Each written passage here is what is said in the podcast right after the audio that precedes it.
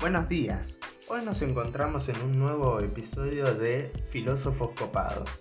Hoy tocaremos el tema de teoría del conocimiento o nociología.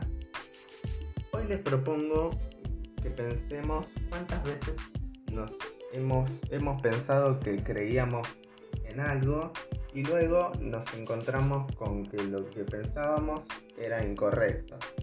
Cuestiones como estas han sido el motor para las investigaciones de los filósofos a lo largo de la historia, quienes se han preguntado sobre el origen del conocimiento y cuál es el medio para obtenerlo. Ya en el siglo V a.C., Sócrates se refirió al conocimiento de la verdad, sobre el bien sin referirse al conocimiento de un objeto o un sujeto, sino a una búsqueda interna por medio de una introspección.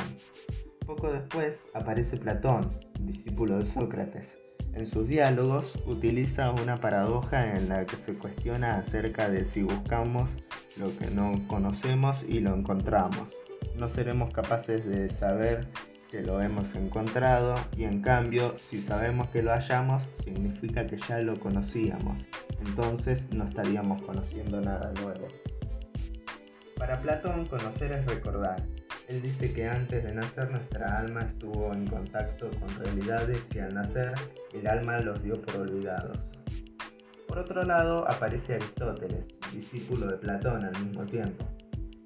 Él distingue entre el conocimiento que obtenemos por medio de los sentidos y los que provienen de ciertos principios primeros y verdaderos. Estos son los conocimientos científicos. Él se refirió a diversos métodos para llegar al conocimiento, los cuales son de interés para los estudios nociológicos hasta la actualidad. Con la aparición del cristianismo, por otro lado, surge la polémica entre la razón y la fe. Para San Agustín, la fe es la condición para comprender las verdades últimas. Una frase muy dicha por San Agustín es creer para comprender. Luego, Santo Tomás escribe un, un acuerdo de hecho entre la filosofía y la teología. Ahora vamos a pasar a la era moderna, donde aparecen varios filósofos como René Descartes, perteneciente a la corriente del racionalismo. Este sistema de pensamiento acentúa el papel de la razón en contraste con el empirismo, que resalta el papel de la experiencia y la percepción. Pone en marcha lo que se llama duda metódica también donde duda y descree del conocimiento que posee, pero lo hace con el fin de encontrar una verdad de la cual pueda construir un conocimiento verdadero. Por otro lado, surge un filósofo empirista llamado David Hume. Para él, su objetivo es el entendimiento humano y opina que en la mente hay percepciones y, según su intensidad, se dan impresiones o ideas pueden ser simples o complejas y provienen de los sentidos. Por último y para finalizar este episodio, aparece el filósofo de la era moderna llamado Kant. Él obtuvo ideas de las corrientes del racionalismo y del empirismo y fundó su propia corriente llamada a priorismo. Él opina que el conocimiento existe una vez que tenemos sentidos e impresiones. Nuestra mente trata de organizar esos sentidos y darle forma.